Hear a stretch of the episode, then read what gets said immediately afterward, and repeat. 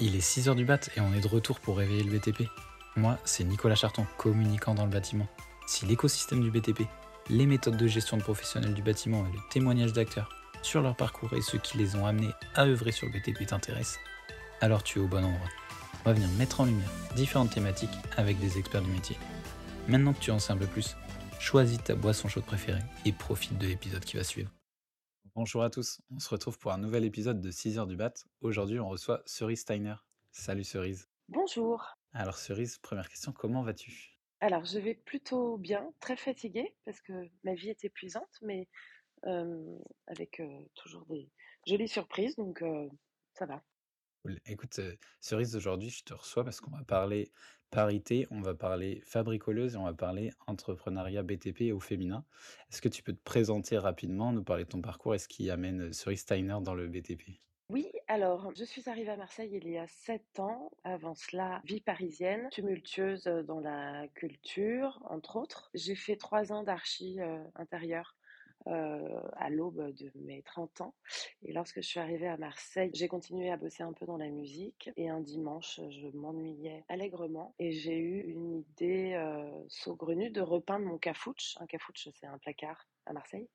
Donc je suis allée, acheter, je suis allée acheter de la peinture euh, euh, sur la Canebière, euh, vraiment euh, dans une boutique ouverte le dimanche. Et j'ai peint mon cafouche avec du doré et du vert céladon. Et c'est là que je me suis dit, mais en fait, je voulais être peintre en décor il y a des années. J'ai pas poursuivi cette voie-là parce que ma maman est tombée malade et du coup je me suis dit bon je, continue dans ce que dans ce que je sais faire, l'événementiel, l'artistique, etc. Ouais, parce que du coup, tu, dis, tu disais peintre en décor, parce que du coup, toi, tu étais orienté sur de la culture, un, un milieu totalement différent du BTP. C'était, Ouais. quoi un peu le, le quotidien avant que, tu, avant que tu repeignes ce fameux placard? Alors mon quotidien, il a été euh, très éclectique et très différent pour chaque activité que j'avais.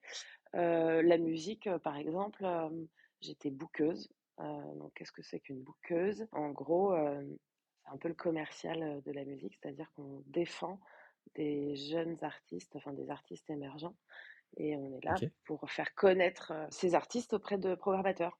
Donc, euh, on passe nos journées à appeler des programmateurs, envoyer des mails partout en France pour organiser des tournées, pour faire connaître euh, ces artistes. Euh, donc ça ça n'a rien à voir avec ce que je fais là en ce moment. Carrément, Voilà. c'est, intéressant le parcours. Bon, entre autres, euh, voilà. Après, j'ai bossé aussi sur Avignon, pendant le festival d'Avignon. Je faisais de l'événementiel, donc j'organisais et je créais des concepts euh, d'événements. À. Paris, j'ai bossé au Casino de Paris aussi pendant 15 ans. J'étais ouvreuse. Je m'occupais de placer les gens. Très, très, très, très atypique du coup. Et, Oui, et du coup, c'est c'est là que tu as découvert un peu les, les décors et cette passion pour euh, la décoration et le- la peinture euh, de décors. C'est c'est là que c'est arrivé, quoi. Euh, je pense que c'est arrivé aussi parce que j'ai un ami qui est chef peintre euh, dans le Ok. cinéma. Après, j'ai beaucoup évolué parmi... euh, Enfin, j'avais beaucoup d'amis comédiens, théâtre et cinéma. Et euh, oui, j'ai toujours eu euh, cet attrait pour la peinture et les matières surtout. Et lorsque j'ai fait les trois années d'archi intérieur, en fait, je voulais être soit peintre en décor ou soit scénographe. Ok. Mais la peinture, oui, in in fine, ça m'a toujours, euh, toujours botté. Voilà. Petite, je dessinais beaucoup, j'adorais la peinture. Ouais, ouais, donc du coup, tu es, arrivé directement dans le BTP via, via cette activité de, de peinture. Mhm. Et euh, par la suite, donc c'est une activité que tu as développée. Et là, nous, aujourd'hui, on est réunis parce que tu as, créé un, un mouvement qui s'appelle euh, les Fabricoleuses. Est-ce que tu, tu peux nous, nous raconter un peu la genèse de ce projet? Parce que c'est un peu la suite de ton arrivée dans le, dans le BTP par, euh, par cette activité de peintre, c'est ça? Oui. Alors en fait, c'est allé très vite. C'est-à-dire que j'ai entamé ma reconversion à l'aube de mes 40 ans. Donc je suis devenue rapidement artisane indépendante. On m'a confié des jolis chantiers. Et la rencontre d'un plombier sur un chantier a embryonné le projet des fabricoleuses. C'est-à-dire que sur ce chantier, ce plombier était ravi de voir une femme, étonné. Et après m'avoir dit, euh, ah, j'adorerais bosser avec une plombière, j'en trouve pas, c'est compliqué, il n'y a pas de femmes dans le BTP, etc. Ouais, Vous avez le souci du détail, c'est revenu beaucoup de fois ça. ok. Le souci du détail, l'esthétisme, vous avez une façon de de réfléchir et d'organiser qui est différente, souvent, ça apaise sur un chantier et cetera. Je me suis couchée et le lendemain matin, je me suis réveillée avec une idée, de rassembler du savoir-faire au féminin. Donc, les fabricoleuses sont nées 9 mois plus tard, sous la forme d'un collectif à Marseille, le 8 mars 2021. OK, donc un un collectif, heu, de de femmes, heu, dans le BTP du coup? Oui, Que des exactement. métiers de de l'artisanat dans dans le dans le BTP, la construction et les chantiers? C'est ça, ça a commencé comme ça et depuis lors, ça a quand même bien grandi, bien évolué au gré des rencontres, au gré de la connaissance aussi du secteur, donc voilà, j'ai ça a mûri, heu et donc du coup, aujourd'hui, c'est plus, bien plus qu'un collectif, OK. heu, c'est un mouvement qui vise à atteindre la parité dans la construction de bâtiments et la décoration en féminisant le secteur et en revalorisant nos métiers. OK et du coup, si tu si on peut aller plus, dans le dans le détail de de ces métiers, c'est tu dis que c'est parti d'un donc un un collectif, maintenant c'est carrément un mouvement, quels métiers tu tu rassembles? Quels profils sont présents chez les fabricoleuses? Alors, il y a, hem, bah, déjà, il y a 3 activités, heu, qui déterminent, les fabricoleuses. Il y a une entreprise de peinture, heu, inclusive. On est, heu, à à chaque fois, heu, mixité et inclusion. Une entreprise de peinture, un réseau en ligne qui là, pour le coup, va représenter tous tous les corps d'état, construction, bâtiment, décoration, pour les indépendantes, les demandeuses d'emploi, les salariées et les intermittentes, parce que je ne les oublie pas. Mmh mh. Et voilà et donc ce réseau va également inclure les artisans, entreprises artisanales, TPE, PME et cetera. Heu, donc a priori, heu, tous les corps d'état du secteur de la construction, du bâtiment et de la décoration peuvent être représentés et mis en lumière. Dans plusieurs cadres au sein des fabricoleuses. Fabricoleuses, heu, du coup, c'est un c'est un mouv c'est un carrément un mouvement que qui a un un siège, qui a un un lieu pour se rassembler aussi? Hé hé! Bientôt le lieu, bientôt le lieu. En octobre, j'ouvre la maison des fabricoleuses Ouais, donc un v à un vrai Marseille. lieu, un un vrai lieu du coup pour, Ouais. mettre en pratique toutes ces toutes ces activités que tu que tu regroupes au Mmh. sein des fabricoleuses, c'est ça? Exactement. On va même au-delà, heu, de l'artisanat, c'est-à-dire que ce lieu, ce sera un peu la maison du bonheur du BTP. Presque 280 mètres carrés sur 3 niveaux et donc on va proposer un showroom forcément pour mettre, heu, en lumière nos partenaires et ce qu'on sait faire, tous les corps d'état. OK. Du coworking, des ateliers bricolage, heu, on a testé les formats, heu heu, atelier bricolage sur le salon piscine et jardin notamment et ça a cartonné. Donc, on réitère et on va certainement faire des ateliers bricolage pour les petits, pour les enfants. OK, histoire de créer un peu des des petites, heu, des Ouais. petites vocations aussi chez les Mmh. chez les petites filles aussi, dès dès le début, Ouais, exactement. clairement clairement un bel, Bah, ouais. Un bel objectif, Ouais. sur les fabricoleuses, c'est quelque chose que tu as créé toute seule ou, heu, c'est initiative, heu, partagée avec, heu, avec d'autres, heu, femmes du BTP? Et ben, non, j'ai créé ça toute seule, c'est sorti de mon Eh cerveau bien bravo, bravo cerise. et maintenant je je je je je m'entoure, Ouais. C'est combien de combien de personnes là? Combien de membres actifs, sur, les fabricoleuses? Tu as une petite idée? Alors là, pour l'instant, je dirais qu'on est presque une cinquantaine, Ah quand même. heu, sur le sur les ré réseaux associatifs, hein. Ouais. Hem, le parce que là, l'idée, c'est surtout de mettre en ligne, heu, une plateforme digitale qui verra le jour, là, j'espère à l'été, la première version. Mais tout ça, c'est un peu long, surtout qu'on est en demande de. Heu, donc voilà, donc bientôt, le site, lesfabricoleuses.com, Sera en ligne et puis il sera sera pourra se dispo. connecter exact et demander, à adhérer au réseau. OK et du coup, bah, d'ailleurs, j'en profite là, pendant qu'on est ensemble, si des gens qui écoutent, cet épisode veulent subventionner ou, même accompagner financièrement, les fabricoleuses et beh, écoutez, je mettrai les les les contacts de Oui, avec plaisir. Cerise en en fin d'épisode et comme ça vous pourrez, heu, voir directement avec elle. Petit aparté, heu, tu as parlé d'un mot, heu, hyper important et qui clairement aussi, heu, va être une thématique de cet épisode, c'est atteindre la parité sur le le secteur. Mmh. C'est un challenge, bah, je vais pas je vais pas te présenter ce challenge, tu le vis encore plus que moi. C'est, quelque chose qui est assez, assez conséquent. comment, de ton point de vue, est-ce qu'on peut commencer à œuvrer et à faire en sorte qu'on atteigne, ah bah, rapidement, ça va être assez compliqué, mais comment on peut atteindre cette parité? Quelles, actions on peut mener? C'est quoi les acteurs qu'il faut viser pour, pour ça? Comment toi tu fais ça au quotidien pour, pour essayer de faire bouger les choses? Alors déjà, si on reprend les chiffres qui datent un peu, je crois, hein, mais en gros, il y a 1,6 d'artisanes sur chantier. Je ne parle pas de femmes dans le bâtiment à des postes de chef de chantier, conductrice de travaux. Mmh. On est réellement, voilà, là, je, en tant qu'ouvrière, on va dire, enfin, artisane, ça représente à peu près 12 800 femmes sur, sur, 800 000 artisans. Donc, après, je suis pas la première, hein, j'ai pas la primauté non, non, bien sûr, mais pour la féminisation. ça a été engagé, ouais, oui, ça a été engagé déjà depuis quelques années. Le, et je pense que dans 50 ans, peut-être, si je suis un peu optimiste, on, on, atteindra cette parité. grosso modo, il, il, faut sensibiliser les plus jeunes, réellement. c'est pour ça que les, les, collèges et les lycées, c'est bien, mais tous ces gamins ont déjà en tête des, métiers, des, des, des, métiers et des clichés mmh qui sont liés au métier. Donc, nous, on a décidé d'aller voir les plus petits, genre CM1, CM2, 6e. Et, et, puis du coup, par ricochet, on sensibilise les parents. Parce qu'aujourd'hui, malheureusement, il y a encore des parents lorsque leur fille leur dit maman, papa, je voudrais faire un CAP électricité, ou même des garçons, hein, la première réaction c'est ah non non non, tu vas d'abord passer ton bac général et ensuite on verra. C'est-à-dire que à l'époque, c'était quand même une voie de garage, hein, le BTP et la restauration. Mmh.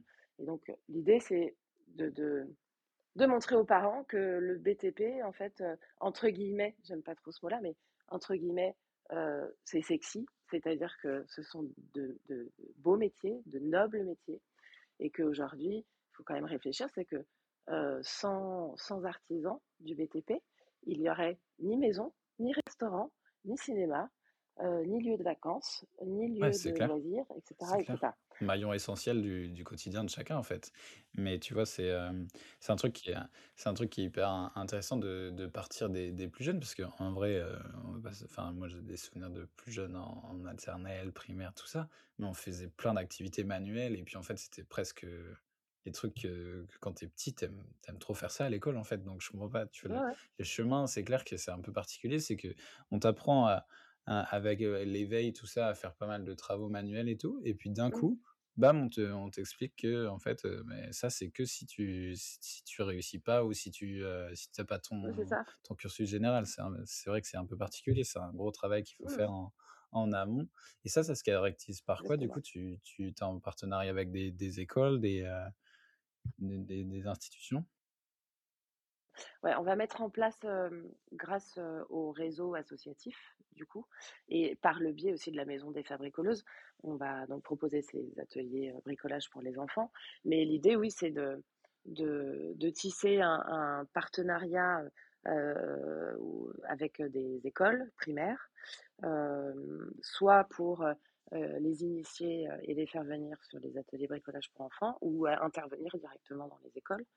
Euh, que tous les corps d'État euh, au féminin euh, puissent présenter leur métier. Électricienne, plombière, maçonne, peintre, dans, dans, les, dans les écoles primaires, essentiellement. Et, et ensuite, effectivement, on va aller aussi toquer à la porte des collèges et des lycées. Hein, parce que... Faut pas s'arrêter en si chemin. Non, non, non. Donc voilà, ça va être une des missions principales en plus de l'accompagnement à l'insertion et à la reconversion. Ouais, c'est ce que j'allais ce que j'allais te demander aussi, c'est que du coup ça c'est vraiment sur la phase un peu pour bah, pour du plus long terme puisque du coup c'est faire naître des vocations, faire naître des, des passions sur les métiers du bâtiment mmh pour les plus jeunes. Et pour ceux qui sont actuellement du coup sur le marché du travail ou qui sont à, l'aube de, de, commencer leur carrière, tu travailles avec d'autres acteurs aussi, avec peut-être les, les CFA. Absolument. En fait, euh, donc on, a organisé un événement à la mairie du 13 et du 14 euh, il y a déjà trois semaines, je crois, en partenariat avec euh, Femmes 3000, qui est une asso qui défend la parité, la, femme dans voilà. Et Pôle Emploi était présent. D'ailleurs, ça me rappelle qu'il faut qu'on se fasse un rendez-vous. Mais voilà, l'idée, c'est de de travailler avec Pôle emploi. Au sein de l'association, il y a Leila Mario, qui est une ancienne de chez Vinci Insertion, qui a créé sa boîte qui s'appelle LMA Solutions. Et elle, hem, elle va gérer, hem, heu, toute la partie, insertion, accompagnement à l'insertion, parce qu'elle a tout un un un panel, Hein, de ouais. de centres de formation qu'elle connaît. Donc il y aura un accompagnement de ce côté-là. On a parlé nous en off, de de l'école Gustave, bien sûr, avec, heu, et avec, voilà. toutes les les les initiatives, menées par École Gustave avec Oui. Marie, sur le Mmh sur le campus parisien et puis aussi avec, son nouveau campus qu'elle a ouvert à à Marseille, ouais, en effet. Ouais, ouais. Donc bon voilà, on se on trouve des alliés, pour, accueillir, de de là typiquement, j'ai pris connaissance, d'une Noémie, elle s'appelle. C'est une jeune femme que j'ai rencontrée il y a 2 ans, je crois, au tout début des. Fabricoleuses, hem et elle voulait être plombière et bien du coup, heu, j'ai réussi, heu, à lui trouver une entreprise d'insertion à l'époque elle a fait sa première année et là, en fait, il s'avère qu'elle va passer son CAP et ou et son bac pro peut-être, je sais plus. Mais toujours est-il que là, dans 6 mois, elle pourra Ouais, exercer. trop bien donc voilà as et ça, je veux le faire à Bah plus grande ouais, échelle. c'est des c'est Voilà. des exemples qui, heu, c'est des exemples qui doivent forcément, heu, tu vois, un peu t'en t'encourager, te dire: «Bah, écoute, là, je suis dans la bonne direction». C'est ce genre de choses que j'ai envie de oui. j'ai envie de créer à plus à plus grande échelle. Si Mmh. on justement, on voit un peu plus dans le dans le futur, dans le dans la suite, pour les fabricoleuses, c'est quoi, toi, tes ambitions pour le pour le mouvement, au-delà de l'aspect, du coup, siège, avec le le bâtiment là que vous allez occuper là sur 3 étages, la Maison du Bonheur à à Marseille. Mmh C'est quoi le mh. c'est quoi pour toi les les projets, les enjeux, que tu vois là venir pour les fabricoleuses et qu'est-ce que tu aimerais aussi faire de ce mouvement? Alors, j'aimerais qu'il, qu'il sorte de la région et qu'il aille voir un petit peu, ce qui se passe ailleurs en France. Donc déjà le réseau en ligne, va facilement, rayonner sur le territoire français, puisque là, pour le coup, il y a pas de mur, il y a pas de frontières, hein. C'est-à-dire que, la plateforme, va pouvoir, aller, chercher des adhérentes au-delà de la région PACA, enfin du sud. Et puis l'idée, c'est aussi, la maison des fabricoleuses, pourquoi pas en ouvrir une, à Paris, à Bordeaux, à Strasbourg, à Lyon, dans les Ouais, vraiment villes. sortir du du rayonnement local que tu as créé, sortir du, Évidemment, évidemment et puis l'entreprise, heu, de peinture qui va s'appeler La Couleur Cerise. C-O-O-L-E-U-R-S, que je que je crée avec, heu, Julien Parandero, heu, qui a une boîte, de maçonnerie carrelage et Pascal Clergue, heu, économiste de la construction.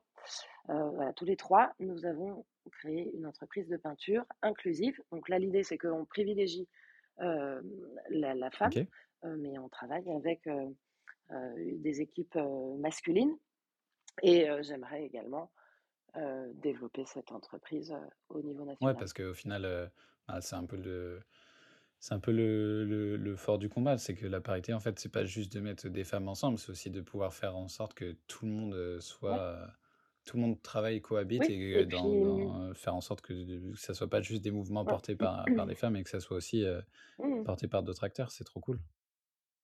Exactement et éduquer, en fait, éduquer à la féminisation, ça veut dire, heu, aller se demander pourquoi, dans les grosses entreprises où il y a une vingtaine de salariés hommes, pourquoi on a du mal à à recruter une femme?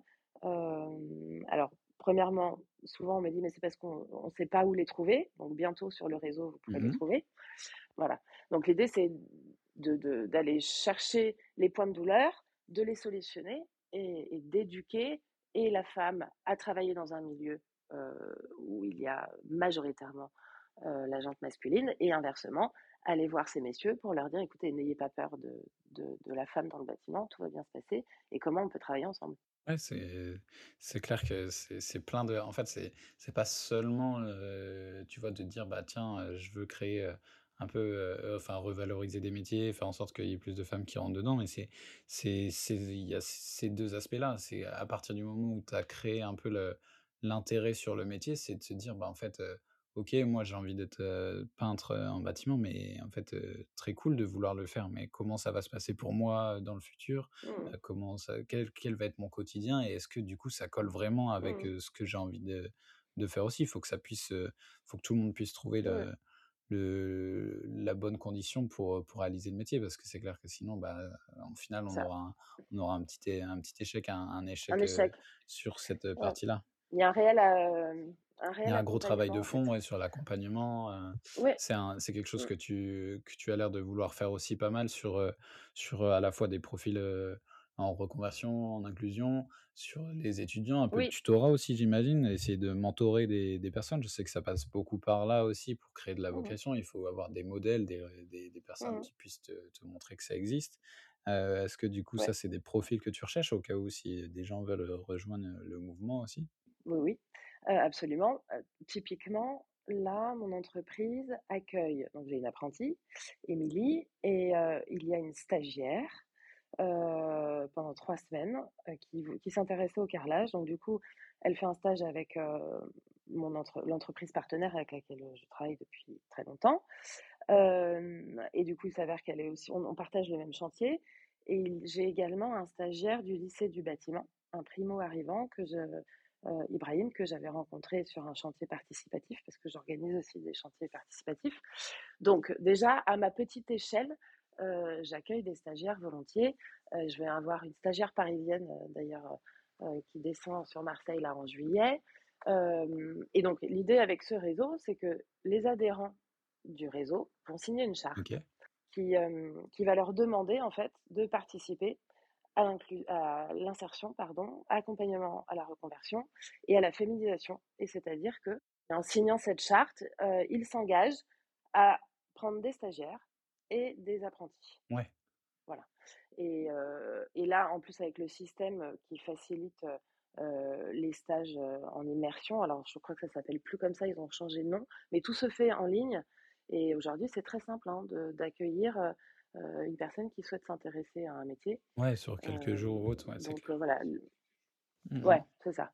Donc l'idée, oui, oui, effectivement, avec ce réseau et cette charte que les adhérents et adhérentes, vont signer, c'est de d'accueillir des stagiaires et des apprentis et ensuite avec le réseau, que nous avons, hem et bien, du coup, on essaiera de placer ces jeunes femmes, soit dans des centres de formation, heu, soit, dans les CFA, soit dans, l'école Gustave, et de leur trouver une Ouais, entreprise, ouais, heu, créer créer un un réseau qui les un profiter et créer aussi un Un ouais, lien, en un fait, énorme, un énorme Mmh. écosystème, lié donc aux Oui. fabricoleuses qui est un peu le propulseur et du coup, après faire en Mmh mh. sorte que, que tout ça, heu, permette, heu, donc heu, aux aux adhérents, adhérentes, de rejoindre de du coup, soit des entreprises du bâtiment, soit directement des des acteurs de la construction. Faire en sorte qu'il y ait de plus en plus de personnes sur les Mmh les différents postes, c'est c'est c'est un gros un gros combat, mais c'est un combat qui est, c'est un gros projet plus qu'un combat parce que le combat, il est il est bien plus large que que ce projet. Mais heu, c'est un projet qui est qui est ultra valorisant qui permet aussi de de mettre du sens aussi à ce que tu fais, tu vois? Tu as quand même eu un parcours où tu es arrivé dans le bâtiment sur le tard et j'imagine Mmh que ça participe aussi à à ta motivation de faire en sorte que, bah, que les gens aient aient un peu cette révélation, ou cette, vocation au plus tôt pour pas se dire: «Bah, à un moment de ma vie, mais en fait, c'est c'était ça que je voulais faire» ou «Bah, pourquoi en fait on m'a pas expliqué?» non, Après, il est il jamais est trop jamais trop tard, tard, hein. mais c'est clair que c'est quand même plus cool si, si on peut te montrer que ça existe avant que tu tu le découvres, Oui. Par le tard, enfin sur le tard, tu vois? Moi, je Oui. sais que j'ai j'ai un gros coup de cœur pour le le le secteur du BTP, mais au final, un peu du schéma classique, bah, c'est un secteur que j'aurais clairement pas envisagé ou même côtoyé si j'avais pas eu, par la force des choses, des contacts avec les gens, les gens du secteur, tu vois? C'est c Ouais, ouais, c évidemment. Après, tout est expérientiel, hein, dans la vie, hein. C'est c'est quand même les fondements Mmh mh. d'existence, c'est, c'est les parcours et les expériences. Donc si, si admettons, euh, tu avais rejoint le BTP bien avant ou moi bien avant, je pense qu'on n'aurait pas eu les mêmes Oui, idées. clair. On n'aurait peut-être pas créé cette émission. Et moi, j'aurais peut-être pas créé les fabricoleuses parce que du coup, euh, mon parcours Mhm. aurait été différent. Donc, euh, ch- chaque, chaque parcours, euh, expérience professionnelle est, est, est enrichi hein, de toute façon. Mais effectivement, oui, j'aimerais bien, moi, créer des vocations chez, chez les plus jeunes. Et puis dire aux parents, euh, bah, votre fille, elle veut faire un, un, BE un CAP ELEC, euh, bah, laissez-la, faire, quoi. Donc effectivement, oui, euh, créer des vocations chez les plus jeunes, cool. Écoute, sérieux, on va arriver Mm. bientôt à la fin de l'épisode. Il va me rester une dernière question. Parce que du coup, c'est Oui, un peu la, la question qui, qui permet de créer du lien aussi.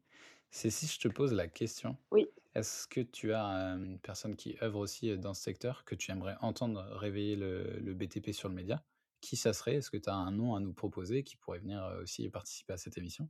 Alors oui, euh, je, je pense euh, à Eugénie Pérouse. Eugénie Pérouse, euh, je l'ai rencontrée au tout début des Fabricoleuses. Elle, elle était géologue et elle a décidé de devenir électricienne. Donc elle a passé son CAP. Euh, on s'est rencontrés euh, vraiment à la, une fois qu'elle a eu presque son diplôme. Elle a intégré les fabricoleuses et depuis lors, elle ne fait que travailler. Euh, et c'est surtout, c'est ce que j'admire chez elle, c'est que depuis le début, elle accueille des stagiaires et elle accueille des Ouais. apprentis. Et, et à chaque fois qu'on qu'on croise Eugénie sur un chantier, elle est avec une nouvelle stagiaire. C'est-à-dire que pour le coup, euh, elle fait un travail admirable. Déjà, elle travaille très bien en tant qu'électricienne, tout le monde se l'arrache. Euh, elle est complètement acrobate, en plus, elle est rigolote parce qu'elle passe, elle, elle est toute menue, toute, toute fitée, et, euh, et elle passe vraiment partout, c'est rigolo. Et c'est surtout que voilà, on la croise tout le temps Ouais, c'est une véritable, véritable ambassadrice et elle, elle porte vraiment le, le Ah ben projet oui, Fabricoleuse. oui, oui.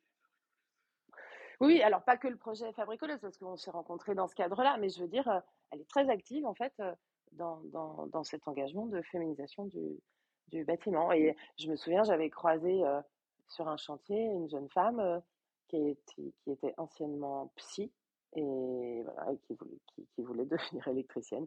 Et c'est pas la première psy que je rencontre qui veut travailler dans le bâtiment. Euh, mais donc voilà, Trop Eugénie, cool. elle. euh, Trop cool. Bah écoute, euh, je, je note ouais, bien son nom et je vais me permettre de la contacter du coup au moment de la sortie de l'épisode.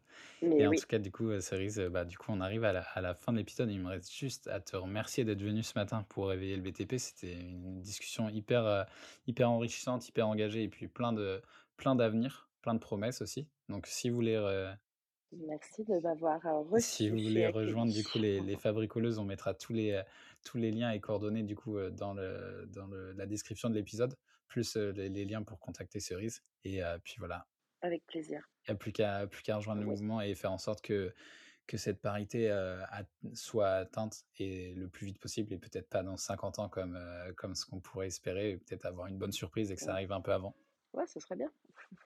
Merci à toi. Cerise. Merci beaucoup. À bientôt pour réveiller de nouveau le BTP. Si tu es arrivé jusqu'ici, merci beaucoup. C'était encore une bien belle occasion de réveiller le BTP. Tu peux d'ores et déjà transmettre de bonnes ondes à notre invité via les liens en description, en parler à tes collègues et sur ton chantier, et avant de passer au prochain épisode, si celui-ci t'a plu, n'oublie pas de t'abonner au podcast et à nous laisser 5 étoiles. Quant à nous, on se retrouve très vite pour réveiller de nouveau le BTP.